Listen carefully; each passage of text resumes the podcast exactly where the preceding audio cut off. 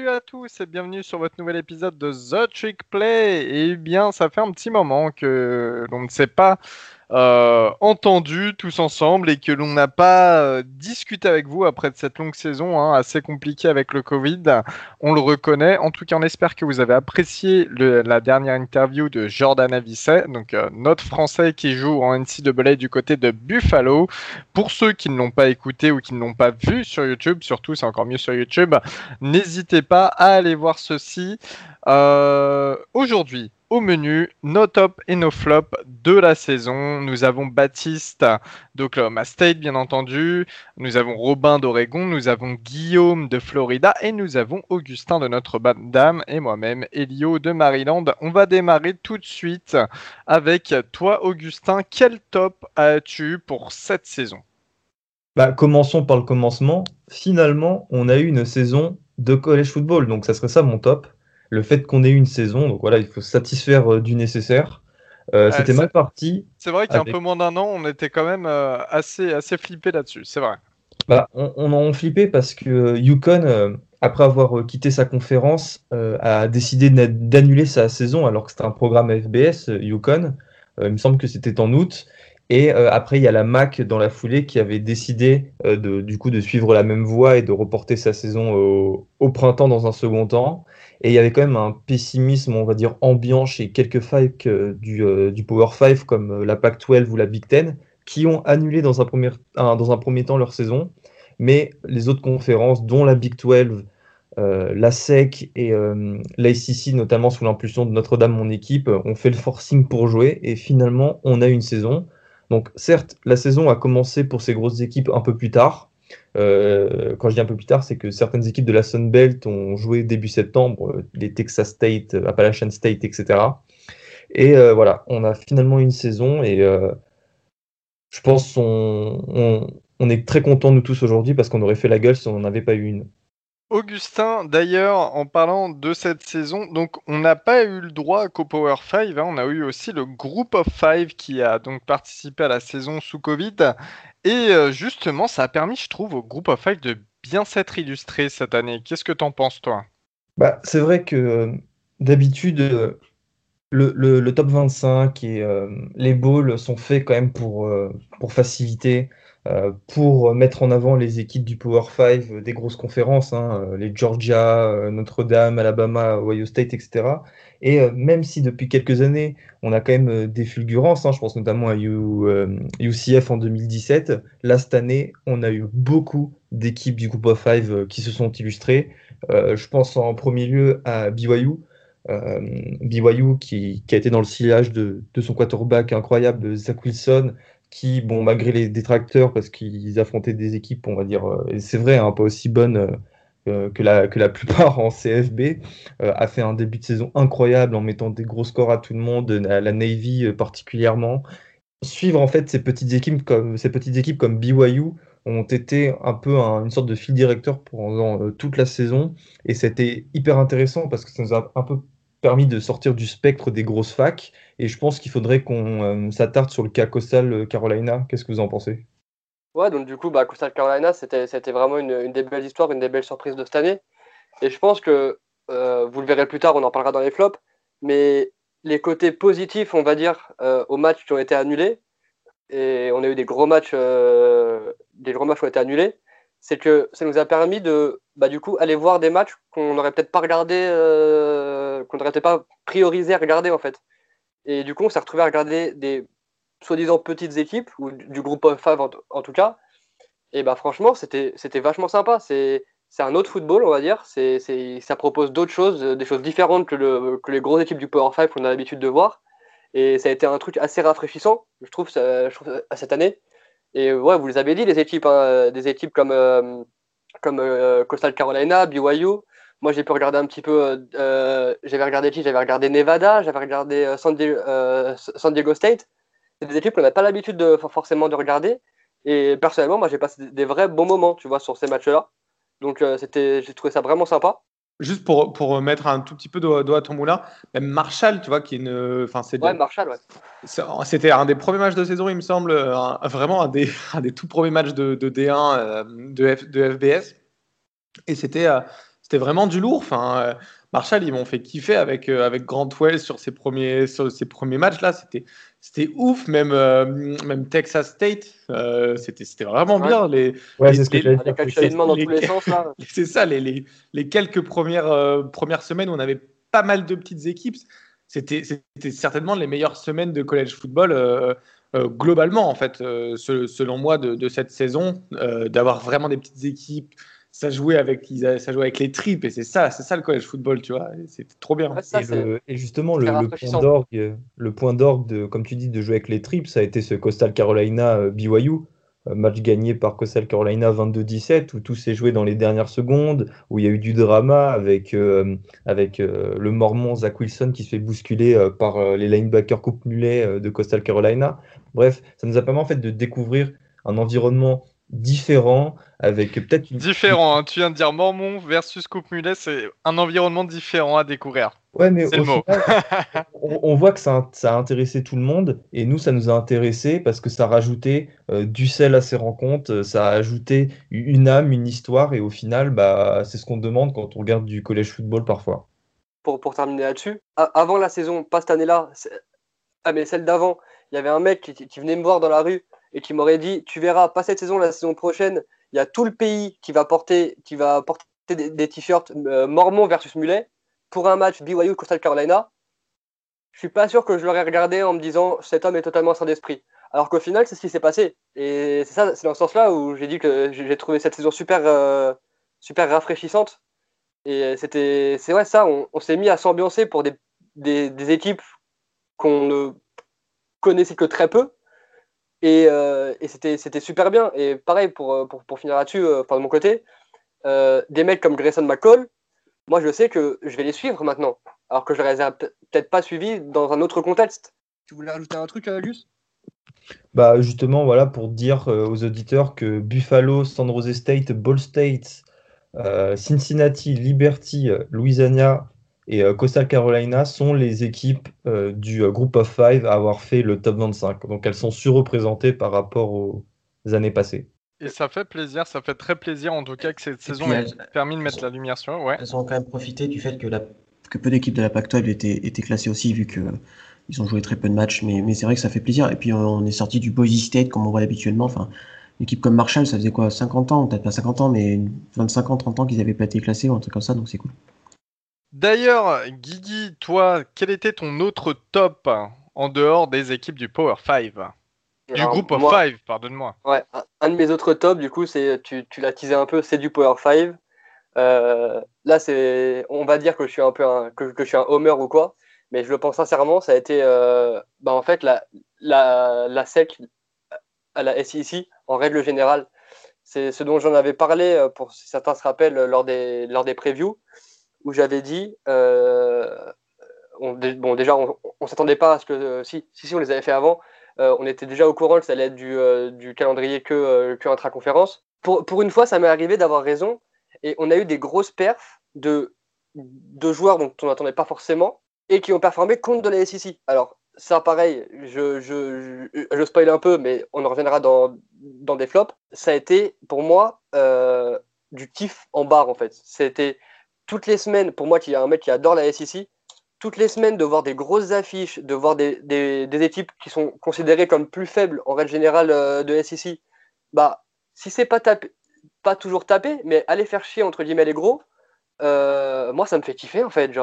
Euh, voir des équipes comme, Arkansas, Arkansas pour moi c'était une, de mes surprises cette saison. Si on fait un épisode sur, les surprises de cette saison et les, ceux qui ont, ceux un peu déçu.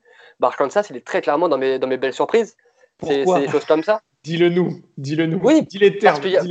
Parce qu'il parce, parce, y, a, parce y a Franks. Mais moi, ce que j'avais dit, si, vous si vous en rappelez, c'est que je l'avais dit dans la, dans la preview d'Arkansas, c'est moi qui l'avais faite, c'est que si Franks fait une, fait une belle saison, ce que pour moi il a fait, ça aurait encore plus de valeur limite parce que ce sera que dans un calendrier de conférence où il est dans une équipe avec beaucoup moins de talent qu'à Florida et le mec finit à 17 TD, 4, 4 interceptions. Tu vois, donc il, finit à, 2 milliards. Donc 2 milliards sur une saison à 10 matchs, une dizaine de matchs. Je suis pas le meilleur en maths, mais ça fait quand même 200 yards par, euh, par match. Alors c'est du college football, on est habitué à des 300, 400 yards. Mais quand tu es dans une petite équipe avec pas forcément toutes les armes que tu as d'habitude autour, bah, ça reste très sérieux. Euh, un mec même comme euh, Ken Seals, le quarterback de Vanderbilt, qui a fait une très belle saison. Et c'est pas des équipes qu'on a l'habitude de forcément voir briller. Et je trouve que ce calendrier-là a permis de, je sais pas par quel principe, mais de, de niveler un peu, on va dire, même s'il y avait encore les Bama ou tout quoi qui roulaient sur tout le monde, évidemment.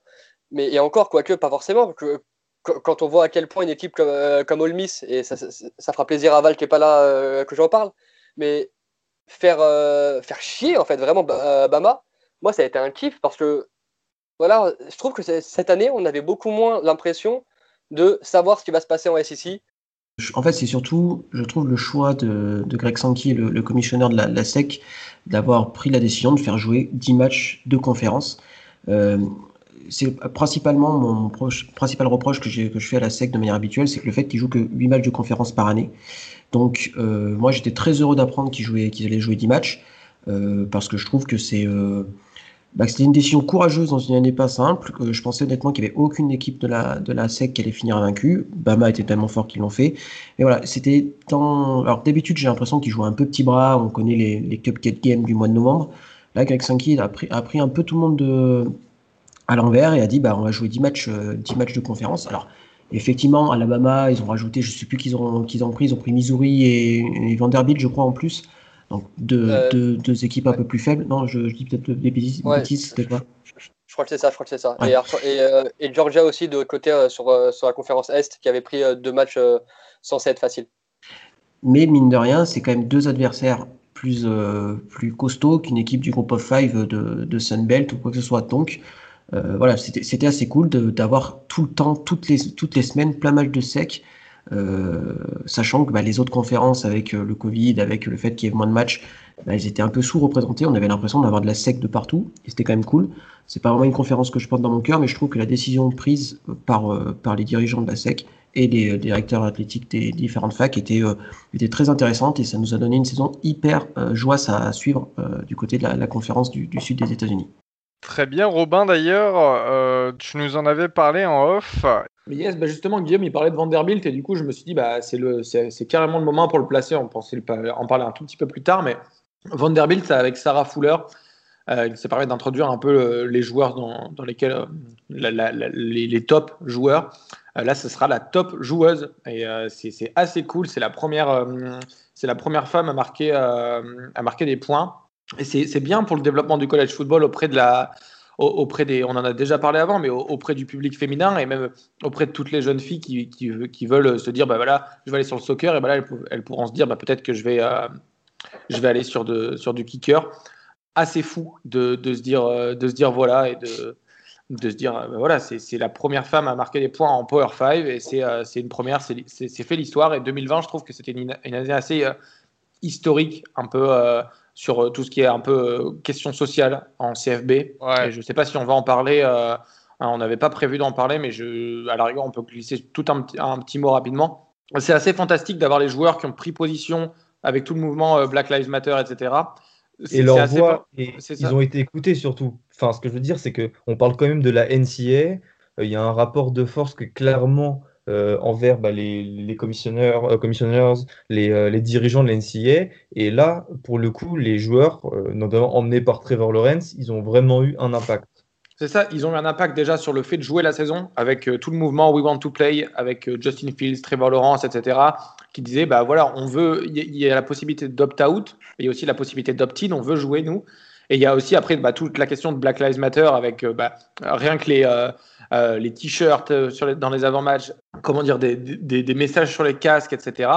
Ça montre à quel point la NCAA a une portée, les joueurs, les équipes NCAA ont une portée au niveau, euh, au niveau du pays et ont une importance dans le pays parce que voilà, on a vu plein de choses. On a vu Kylie Neal, le running back de Mississippi State, qui a carrément fait changer le drapeau du Mississippi, du, de l'État. Donc c'est pour dire à quel point ça reste très important dans le pays et très ancré euh, dans les traditions et que finalement, eh bien, euh, ouais, voilà, comme tu le disais, toutes ces personnes sont entendues et c'est aussi une, très bonne chose, sachant que ce sont euh, entre guillemets simplement des étudiants, mais justement la jeunesse euh, crée l'avenir. Donc voilà, c'est très bien comme ça.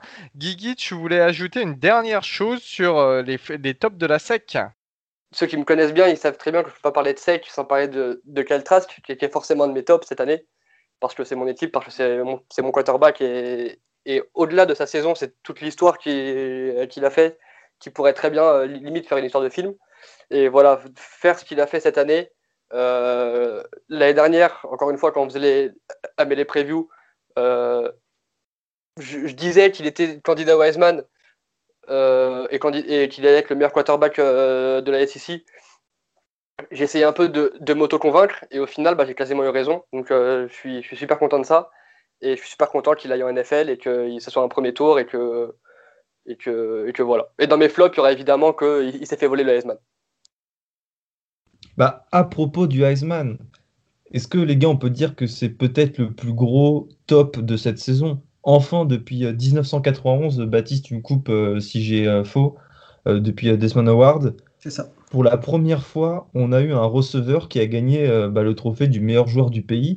ça a toujours été des running backs, des quarterbacks. Bon, ça n'a jamais été quasiment des défenseurs, mais voilà, on a eu un euh, receveur en la personne de Devonta Smith en tant qu'Iceman qui a fait une saison incroyable sur tous les points.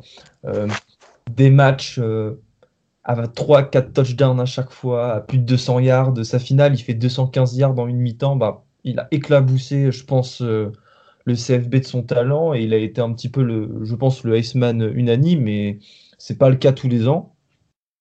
Et euh, voilà, ça fait partie en fait de toute cette vague de fraîcheur euh, sur la NCAA, euh, le Group of Five, ce dont on a parlé juste avant, et ce prix qui est le Iceman, qui a été décerné à un poste qui n'avait pas trop l'habitude de l'avoir.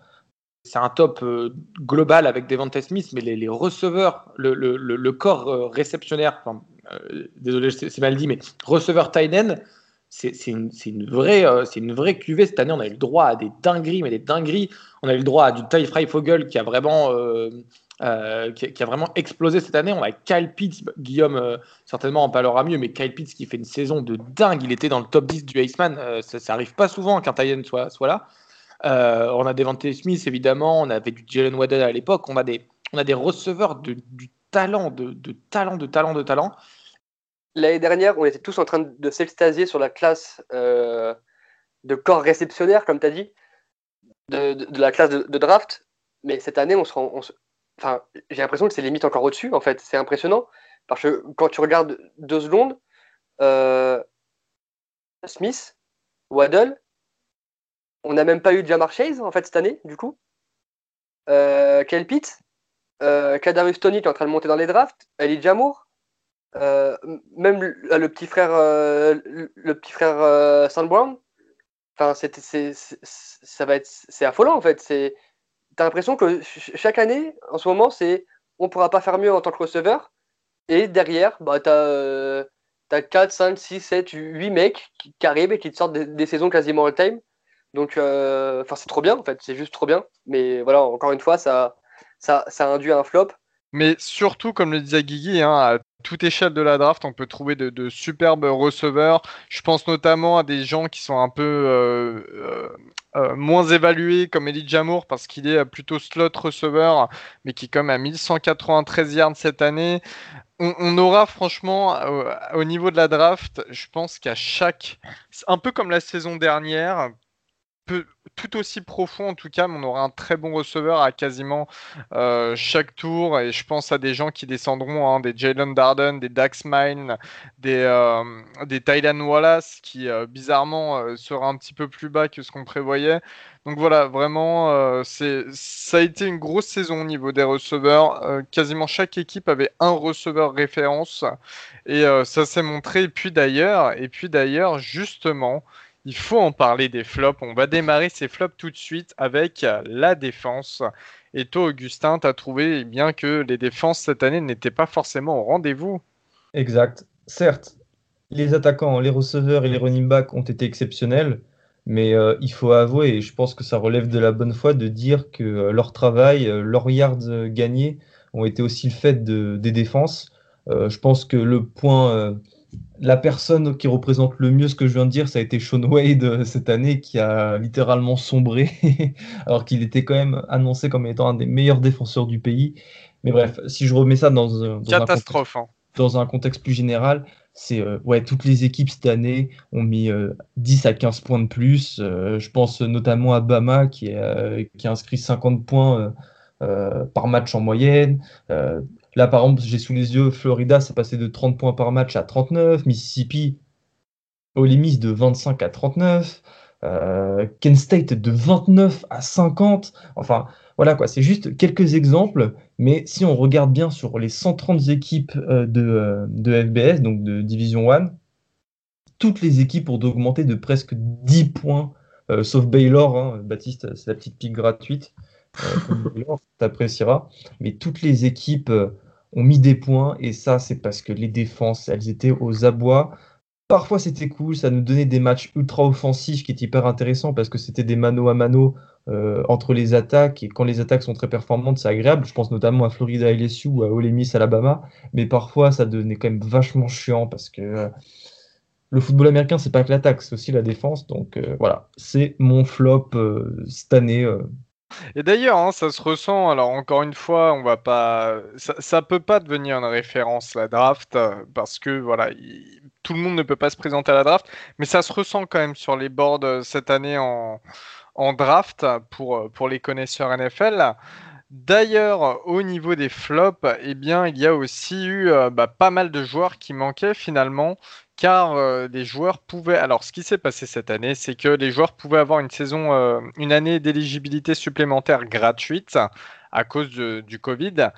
Et Oula, je me suis étouffé. Et notamment, euh, les joueurs pouvaient sauter cette année, c'est-à-dire ne pas y participer pour éviter d'attraper le, Covid. Alors certains l'ont utilisé pour mieux se préparer vers la draft, car ils avaient déjà un haut classement, on va dire ça, ça honnêtement.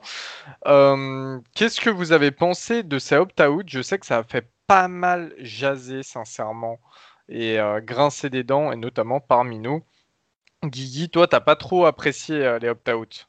Alors, c'est pas que j'ai pas forcément apprécié, c'est plus parce que en soi, tu peux comprendre la réaction des joueurs ou le, le, le fond de pensée des joueurs derrière ça. ça c'est encore une fois, c'est leur droit.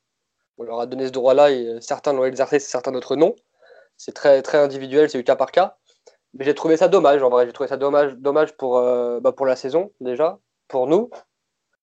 Euh, parce qu'il y a des gros joueurs qu'on n'a pas pu voir. Hein. Je pense, euh, moi, j'ai le cas en tête de, Parsons, le linebacker de Penn State. Alors, ok, Penn State fait une saison éclatée. Peniswell aussi, qui a un Oui, Peniswell aussi. Grégory Rousseau, si j'ai pas de bêtises aussi, par exemple. Donc, tu ouais, vois, des Rousseau, Rousseau d'ailleurs, ça l'a fait chuter hein, dans les tableaux de draft de ne pas avoir participé cette année, bah tandis que Miami le faisait. Ça, ça se comprend, tu vois, et, même, même dans, une, dans une moindre mesure. Mais je pense que Penny Sewell, ça va le faire. Euh, euh, s'il si, sort le top 5. Bah, là, il y, y, a des mecs qui mettent, euh, qui mettent Slater devant lui sur les mock drafts. ouais, moi je l'ai vu tomber jusqu'à en 10 dans certaines mock drafts. Genre, tu m'aurais dit la saison dernière, fin de saison dernière, genre janvier dernier par exemple, voilà, il y a pile un an, que Penny Sewell sortait du top 3 je t'aurais fait eh, eh, d'accord, vas-y, va boire un coup, ça ira mieux après, tu vois. Là, maintenant, si Sewell sort du top 3, bah, je te dis, ouais, c'est fort possible, en fait, tu vois. Mais bon, ça, ça encore, c'est un autre problème. C'est un problème d'évaluation, c'est un problème de, de, de, plein de choses. Mais voilà, moi, je trouvais ça dommage pour nous, parce que ça nous a, ça nous, a privé, en quelque sorte, d'énormes joueurs, d'énormes spectacles aussi, hein, parce que, enfin, je dis pas que, euh, pour, pour, reprendre, pour reprendre l'exemple de, de, Parsons, parce que pour moi c'est le plus, c'est le plus flagrant, mais je, je dis pas qu'avec Parsons, euh, Penn State va, va en playoff. Loin de là, les problèmes de Penn State vont au-delà d'un poste de linebacker. Mais voir un mec comme ça, bah, je suis désolé, moi je peux regarder un match juste pour voir Parsons jouer pendant, euh, pendant deux heures et demie. Que là, sans Parsons, bah, pour, me faire, pour me faire mettre un match de Penn State, fallait un bon lobbying. Hein. Et tu vois, c'est plein de choses comme ça. Je pense aussi à. Et après, on a eu, eu l'autre truc, c'est euh, des mecs qui opt-out, opt-in, re-opt-out, re-opt-in. Chacun à un moment, tu vois. Et là, j'ai, l'exemple de. Bateman, pardon. Ouais, par exemple, ou même Randall Moore, tu vois. Tu sais, ça, donne lieu à des trucs après. Euh, tu... Enfin, moi, ça me fait poser des questions sur le caractère du bonhomme. Quand tu opt-out, pour moi, t'as pas envie de prendre le risque pour, euh, pour tes proches, pour plein de choses. Ça, je peux le comprendre, je peux le concevoir. Maintenant, quand tu opt-out, opt-in, opt-out, chacal, c'est en fait, tu vas, tu vas juste là où, le, là où le vent te porte, en fait. Et ça dit quoi sur ton caractère? Ça, ça, dit que quand ça va être compliqué, quand tu vas arriver en NFL, bah, tu vas faire quoi? Tu vas demander un trade? Excuse-moi, j'ai entendu Le'Veon Bell me parler dans le, euh, dans le micro. Bref, petite pile gratuite. Mais voilà, ça veut dire quoi en fait sur toi? C'est juste, tu opt-out. Après, comme en fait tous les autres y jouent, bah, tu, tu re-opt-in. Tu fais en fait, non, moi aussi je veux jouer. Et quand tu vois que ta saison elle part un peu en couille, non, en fait, les gars, vas-y, allez-y sans moi, je me démerderai autrement. Et euh, donc toute cette saison assez, assez catastrophique sur certains points a aussi emmené eh bien l'annulation de certains balls, hein, de pas mal de balls même. Euh, Robin, toi, ça faisait euh, partie de tes flops. C'est ça, c'est un peu, un peu mes flops. C'est la, la, fin de saison avec les balls. Il y a plein plein d'universités qui ont arrêté, qui étaient ball eligible, donc qui étaient éligibles pour aller pour aller à un ball généralement. Donc ceux qui sont éligibles pour aller à un bowl, c'est ceux qui ont fait une saison positive, avec un bilan positif. Je, crois, que cette saison, tous les, toutes les équipes étaient éligibles à un bowl.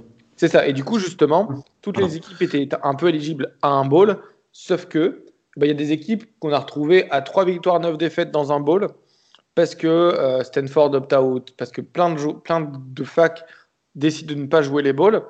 Et pourquoi elles ne jouent pas les bowls? Parce que la raison officielle, c'est de euh, c'était une saison éprouvante. On envoie, euh, on renvoie les joueurs chez eux le plus rapidement possible. Les balls, c'est le, moment pour faire jouer des joueurs qui jouent pas souvent. Et, euh, ben là, ils n'ont pas eu cette occasion-là. Même si les balls, c'est pas très intéressant. Regardez, on va pas se mentir, c'est pas des joueurs d'une qualité exceptionnelle. C'est pas, on voit jamais les, les, les, joueurs les plus. Bah, je pense notamment au match entre Texas A&M et North Carolina. North Carolina n'avait pas son duo de stars running back Michael Carter et Javonte Williams, ainsi que leur receveur star euh, Dwayne Brown. Et ça, ça nous a vraiment emmerdé euh, ici. C'est ça, en fait, le, truc, c'est qu'il y a eu beaucoup de beaucoup d'opt-out de joueurs, comme à tous les ans, il y a, il au bol. Là. Mais là, c'est les opt-out d'équipe, donc on n'a même pas pu avoir du, du football euh, tous les jours. C'était un petit problème pour moi. Et euh, justement, eh bien, ces balls aussi, c'est un peu la conséquence d'une saison, comme je disais auparavant, désastreuse. Euh, ça a été un flop qui a été mentionné, rementionné, re-rementionné euh, par, par Baptiste tout au long de la saison, que ce soit dans les épisodes ou sur, sur son compte Twitter d'Oklahoma State, The Lonesome Cowboy. Baptiste, parle-nous un peu du calendrier là, de cette saison, du déroulement de cette saison. en fait, c'est plus que le côté complètement anarchique d'annulation de matchs. Certains matchs ont joué, on ne sait pas pourquoi. Certains matchs ont été annulés, on ne sait pas pourquoi. je pense, je pense au match de State contre Baylor, qui n'aurait jamais dû jouer puisqu'il manquait une vingtaine de joueurs à Baylor. Je pense au, même au, final de la, de la Big Ten, hein, euh, entre, entre State et Northwestern, on sait que les Buckeyes étaient, étaient, euh, étaient vachement diminués. Et en fait, moi, il y a plein de trucs que je me pose la question, où ça fera peut-être presque jurisprudence. Vous savez, avant la finale de la, de l'ACC, euh, Notre-Dame et Clemson, euh, bah, ils ont décidé, enfin, la conférence a décidé de pas les faire jouer. Et je me dis, et si la saison prochaine, on se retrouve presque dans, la même, dans une même euh, configuration, je sais pas, moi, une semaine avant la fin de la saison régulière, il y a deux équipes insérées, Pac-12, Big, Big 12, ou, enfin, pas Big 12 parce qu'il n'y a pas de division, mais qui sont avec des bilans de 10-0 ou 11-0 pour le coup, est-ce que les, enfin, est-ce que les conférences ne feraient pas maintenant le, le, choix de ne pas les faire jouer pour éviter un, une défaite qui pourrait les handicaper pour les, pour les playoffs? Alors je dis pas que ça arrivera, mais je dis que ça ouvre un peu la boîte de Pandore sur finalement est-ce que ça sert vraiment de jouer 12, matchs, 12 ou 13 matchs par saison pour se qualifier pour, le, pour les playoffs? On a vu Iowa State qui s'est qualifié en jouant 7 matchs. Euh, donc, je me suis, je, plus que le côté anarchique, c'est assez, fin assez rigolo de savoir quel match avait joué, quel match n'avait pas joué à suivre. On avait des euh, euh, Brett McMurphy qui tweetait 12 euh, fois par heure pour nous annoncer des matchs qui allaient être, qui allaient être annulés, etc., etc. C'est moi, c'est plutôt les conséquences sur les prochaines saisons qui, qui là. Alors je dis pas que ça arrivera tout, tout le temps, mais pourquoi pas Pourquoi pas une conférence qui dit bah on jouera pas ce week-end parce que nos meilleures équipes risquent de perdre et que voilà on n'aura personne en playoff. Bon après c'est ça va avec le là c'est plus un coup de gueule global sur où est-ce que va le college football, mais là, c'est pas vraiment pendant cette émission pour en discuter, c'est plutôt l'avenir du sport en général qui a tendance à se transformer petit à petit en espèce de NFL bis. Alors, tant mieux pour ceux qui adorent la NFL, mais l'intérêt quand même du college football, c'est de proposer un produit assez différent, le même sport, on est d'accord que, que, la NFL, mais un produit différent avec un côté un peu plus régional que la NFL qui est en train de se perdre petit à petit. un peu moins aseptisé si je peux me permettre. Ouais, un petit peu moins aseptisé, et puis plus sur les rivalités, plus sur les choses régionales. Alors, je dis pas qu'en NFL, il n'y a pas de rivalité, c'est pas du tout ce que je veux dire, mais elles sont quand même un degré en dessous. Alors, je sais que, Elio, tu détestes, tu détestes les Falcons, on est d'accord, mais, euh, mais en termes de, d'historique, etc., on n'est pas sur le même niveau, quoi. Donc, euh, donc voilà, donc c'est plus ce côté complètement aléatoire de la saison. En plus, on rajoute à ça la Big Ten qui prépare un calendrier de retour il change. Au départ, il fallait avoir six matchs pour se qualifier, enfin euh, jouer six matchs pour se qualifier pour la finale de la, conférence, mais comme euh, comme les Buckeyes n'avaient pas joué six matchs, du coup ils ont changé ça. Euh, il fallait 17 jours, enfin 21 jours pour de, de, confinement pour pouvoir rejouer. Bah, ils ont changé ça pour que les joueurs des Buckeyes jouent. En fait, ce côté, on fait des règles, on les fait sauter quand ça nous arrange. Ça montre encore que la santé des joueurs et le fait, encore une fois, qu'ils sont pas payés pour faire ce qu'ils font, bah, ça passe après euh, la réalité euh, de, l'argent. Euh, et c'est un peu ça que je, que je regrette. Alors c'est peut-être mon côté communiste et révolution d'octobre 17 qui, parle. On en parlera plus. Mais, mais, mais, mais, mine de rien, ça, en fait, ça fait un parallèle avec les opt-out qu'on en parlait tout à l'heure. Moi, je trouve que c'est très bien qu'il y ait beaucoup de joueurs qui ont dit on jouera pas, parce que c'est peut-être leur seul moyen de pression qu'ils ont par rapport à la NCA de manière globale. Alors maintenant, ça avait évolué parce qu'ils risquent de pouvoir toucher de l'argent sur leur euh, droit à l'image. Mais en tout cas, moi, ça ne me dérange pas qu'un, par exemple, un Sewell de Oregon, pour parler à Rob, euh, décide de ne pas jouer cette année parce qu'il est joué pour rien du tout. Au pire, se péter, les ligaments et reculer de trois tours à la draft. Mais voilà, enfin, au bout d'un moment, il faut, il faut savoir que, que, ces joueurs-là, ils jouent en college football pour accéder à la NFL. C'est quand même leur objectif premier. Et si louper six matchs leur permet d'accéder à la NFL, bah, ils vont louper six matchs. Quoi. Donc, bref, je reviens sur mon point de départ. Euh, la saison, sa saison était complètement aléatoire et à suivre, c'était un peu, un peu pénible. Et j'ai peur que ça fasse des petits pour les saisons qui suivent. Et moi, j'ajouterais euh, par rapport à ça 30 euh, secondes que en fait, ce qui s'est passé cette année, c'est un peu le modèle de la NCA. Je parle sur le côté un peu décentralisé, si je peux m'exprimer ainsi. chaque conférence a un pouvoir énorme. Et on a vu qu'il y avait peut-être un manque d'unité euh, avec toute cette conférence et que la, NCA n'avait pas assez de pouvoir euh, sur ces conférences. Donc toi, quand tu dis qu'il y a des conférences qui décident de jouer trois mois après les autres, euh, d'autres qui imposent des conditions démentielles pendant que d'autres n'en imposent pas du tout, il y a eu un manque de cohérence, je trouve, entre toutes ces conférences, ce qui nous a, a rendu en fait un produit quand même difficile à digérer, j'ai envie de dire, et euh, je pense que tu parlais de boîte de Pandore, ça peut peut-être ouvrir à l'avenir une sorte d'unification euh, des règles, euh, une, sorte d'unification des règles relatives aux, aux, annulations de match, aux protocoles sanitaires par exemple. Et j'espère que cette saison elle aura un impact en ce sens. En tout cas, cette saison donc, a été très particulière. Hein. Je pense qu'on a été beaucoup à ne pas l'apprécier. Je pense qu'on a aussi un peu les craintes de Baptiste euh, de la continuité que ça peut prendre au niveau, euh, au niveau de, de l'échelon hiérarchique de la NCAA. Il y a aussi, en parlant de ça, eu euh, pas mal d'autres choses qui ont fait jaser un peu à l'échelon hiérarchique, on va dire. Euh, c'est le comité, le comité, euh, son classement, son top 25 et euh, les playoffs qui ont été sélectionnés par le comité. Donc Baptiste en parlait, notamment par exemple Ohio State, qui avec seulement 5 matchs cette année ont pu aller en playoff. Guigui, je sais que toi, tu as beaucoup de soucis avec ce comité quand même. cette année, ça n'a pas dérogé à la règle. Beaucoup de soucis avec le comité, c'est un bien grand mot. maintenant, euh, j'ai juste trouvé ce, comité pas équitable en fait. Euh, on en a parlé toute la saison, donc je vais revenir assez rapidement dessus. Mais faire rentrer des équipes comme Ohio State, alors je sais qu'intrinsèquement ils ont le niveau, que tout ce que tu veux, mais tu peux pas mettre sur un pied d'égalité Ohio State avec leurs 5 ou 6 matchs à tout péter, et qui sont invaincus du coup, avec une équipe, je sais pas, comme Texas AM qui a joué 10 matchs en SEC, qui finit à 9-1 si je dis pas de bêtises, tu peux pas me dire de façon très honnête, et on a eu cette discussion déjà, quand on a eu l'info où, dit, où je sais plus quel euh, membre du comité avait, dit que si euh, était en playoff, c'était pas euh, sur, le, sur les matchs qu'ils ont joué. Mais chacun, c'est sur quoi alors en fait? Enfin, C'est le but. Le but, tu as un boulot, ton boulot, c'est de mettre quatre équipes qui méritent le plus en playoff. On te demande pas de nous raconter ta France, on te demande. Enfin, c'est ça que j'ai trouvé, trouvé saoulant en fait. C'est on te demande de mettre les quatre meilleures équipes qui méritent le plus. À l'heure actuelle, cette année, pour moi, les quatre meilleures équipes et qui méritent le plus d'aller en playoff n'ont pas été celles qui sont allées en playoff. Je vais couper court tout de suite au van sur Twitter ou quoi. Florida n'a pas sa place en playoff. Ça, au moins, c'est dit, c'est fait. On ne prendra pas la tête là-dessus. Mais voilà, j'ai juste trouvé ça pas équitable. J'ai trouvé les, écarts de jugement vraiment pas équitables parce que voilà, encore une fois, tu veux pas me dire qu'une équipe qui a fait six matchs, qui a joué contre, euh, contre les ogres de Créteil et les euh, je sais pas qui là, qui ont même pas, même pas gagné. En plus, Ohio State, tu vois, je prends cet exemple-là parce que moi c'est le plus parlant et c'est peut-être celui qui parlera plus aux gens. Mais c'est pas comme si Ohio State ils avaient roulé sur, sur, les, sur les 5 ou 6 matchs qu'ils ont joué. Genre, les mecs étaient en, étaient en seconde et tu voyais qu'ils ont gardé sous le coude. Non, il y a des matchs comme Indiana où ils en ont chié des bulles carrées, tu vois. Excusez-moi pour mon langage mais ils ont galéré, ils n'ont pas été clean de la saison. Euh, leur défense, on aurait dit celle de Florida, c'était la nôtre, c'était n'importe quoi.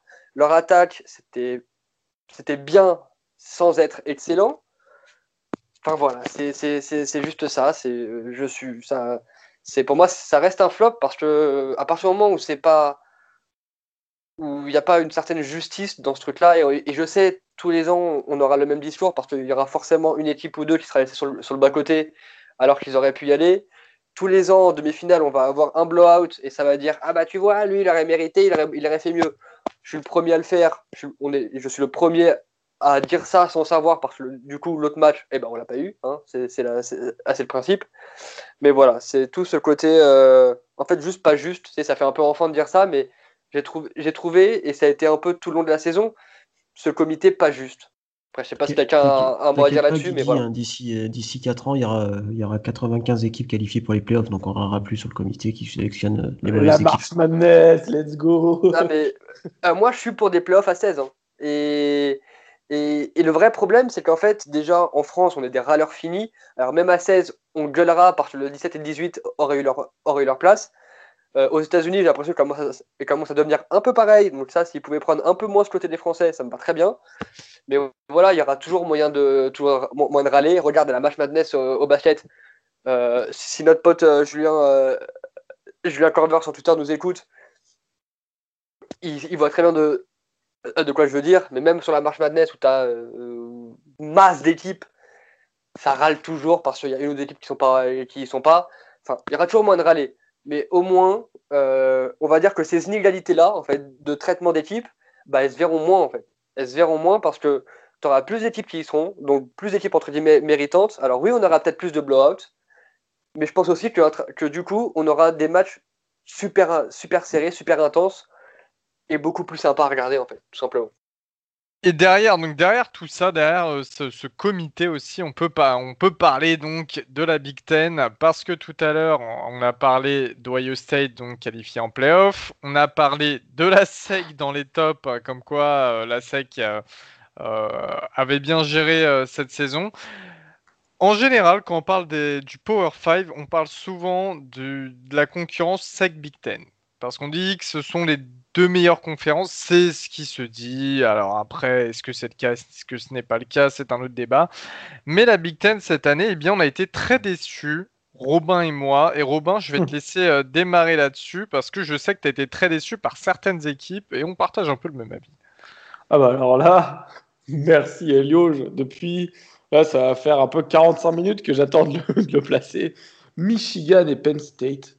Mon Dieu, mon Dieu, mon Dieu. Mon Penky, Penky eh, ils nous ont fait chier toute l'année à ne pas vouloir jouer et après à vouloir revenir jouer et ils jouent comme ça.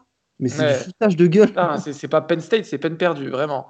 Euh, désolé, j'étais trop, fier. J'étais trop fier. Je la prépare. en train de prendre les jeux de mots de Baptiste là. Je la prépare depuis longtemps. J'espère que Baptiste est fier de moi.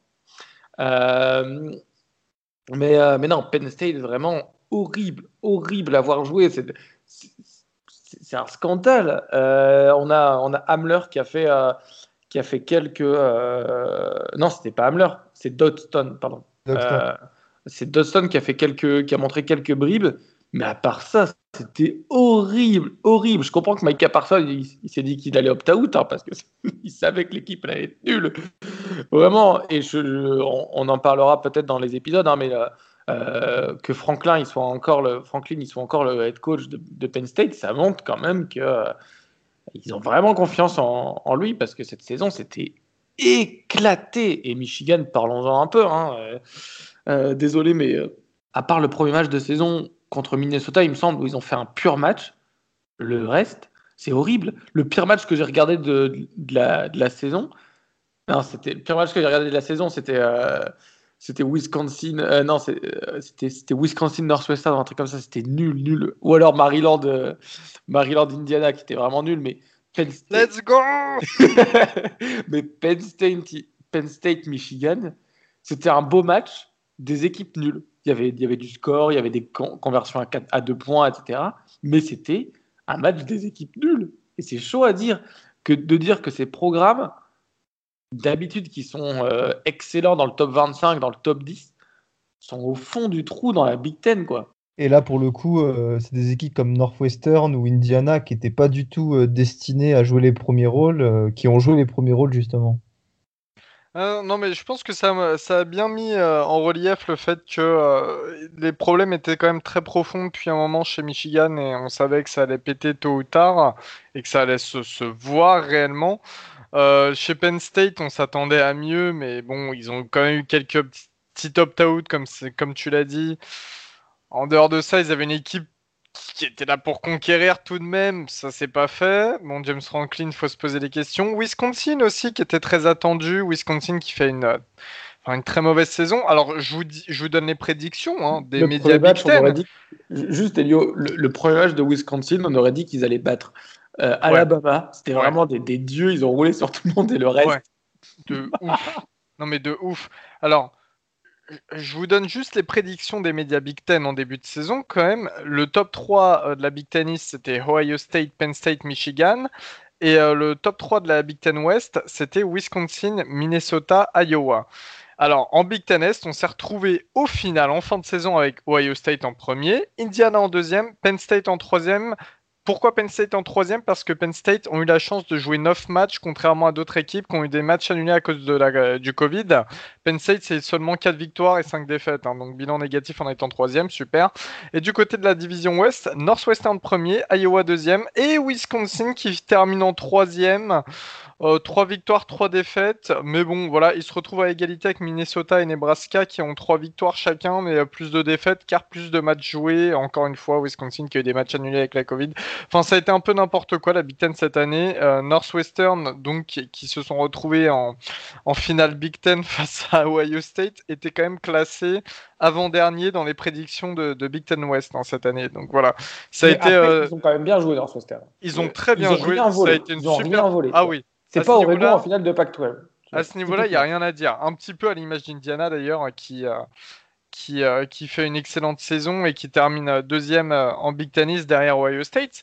Mais c'est vrai que les gros, en tout cas, c'est plus les gros de Big Ten qui ont déçu, quoi. Enfin, sincèrement, qui, qui, ont déçu et qui, pour moi, ont montré qu'il y a beaucoup de choses à travailler euh, du côté de la conférence. Et ça, on en reparlera quand on fera la, prochaine pré-saison, les prochaines prédictions de la pré-saison. Mais ça a été quand même très très compliqué. Et euh, moi, je vais rajouter dans mes flops parce que ça se rejoint. Il y a des équipes de Big Ten qui sont, euh, qui sont concernées par tout ça. Mais dans mes flops, eh bien, ce sont les quarterbacks, tout simplement, cette saison.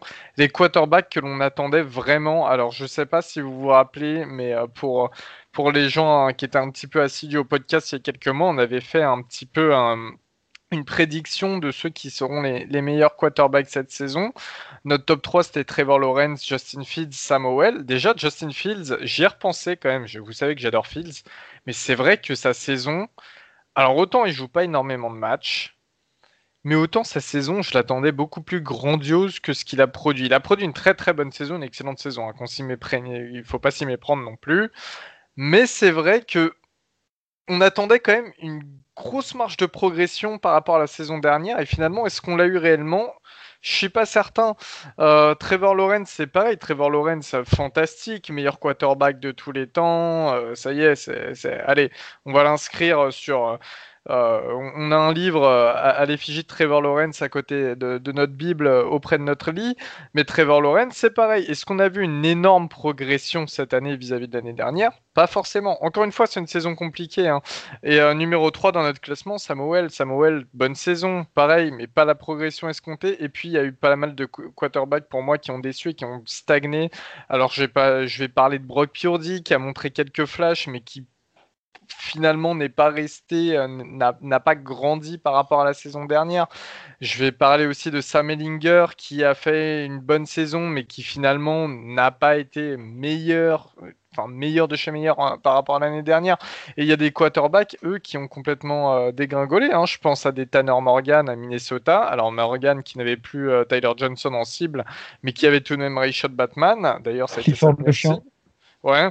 je pense à Keji Costello. On pensait qu'il allait se lancer du côté de Mississippi State. Bah, il s'est fait bencher. On a parlé toute la saison. Ça a été une horreur. Euh, Rattler qui finalement fait une bonne saison, mais un peu de mal à démarrer, ce qui est aussi normal hein, pour un, pour un, nouveau titulaire.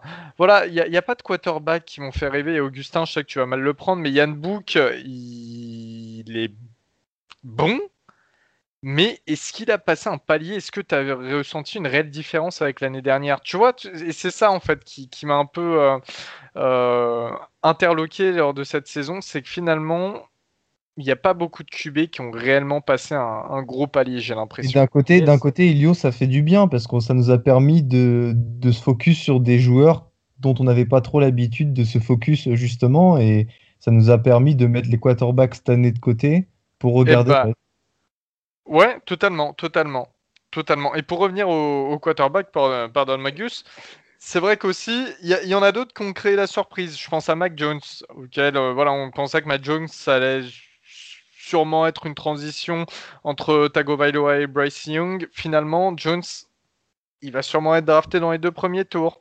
Euh, Kyle Trask a fait une saison fantastique. Je vais pas revenir dessus. Guigui en a déjà parlé et puis on en a parlé tout au long de la saison. Zach Wilson sorti lui aussi, pas un peu de nulle part, mais euh, quand même, tu vois, voilà, euh, qui se retrouve top 5 draft. Donc il y a, quelques QB. Moi, pour moi, mon gros flop, c'était vraiment les QB qui étaient attendus. Ouais. Dans le gros flop, on peut parler de, notre, de nos prédictions sur notre, notre top 15 de QB. gros flop, avec, il n'y a, a, pas, il a pas une mention dans le top 15 de Zach Wilson. on ne pouvait pas forcément s'attendre à la, saison qu'il allait faire, mais euh, le, le KG Costello en 13, ok. Kedon Slovis en 4, bon, voilà, passons. Le Jaden Daniel en 7, ah, voilà, j'ai envie de dire un petit flop pour, euh, pour ah, nous, pour nos, prédictions experts avec un grand H. Alors voilà, par contre, les QB Pack 12, c'est vrai que, bon, voilà, ils ont eu très très peu de matchs, c'est assez compliqué à, c'est assez compliqué à juger, mais c'est vrai que c'était pas mal non plus, ouais. Ouais, si je peux me permettre, on a mis TG Costello en 7 du classement QB. On n'est pas les pires. on n'a pas mis en 7. Euh, ah, oui, non. Sur Internet, on n'est pas les pires. non, mais bien sûr. Après, Sur l'Internet. Après, c'est compréhensible. Mais euh, en tout cas, moi, vraiment, mon gros flop, c'était les QB qui étaient attendus.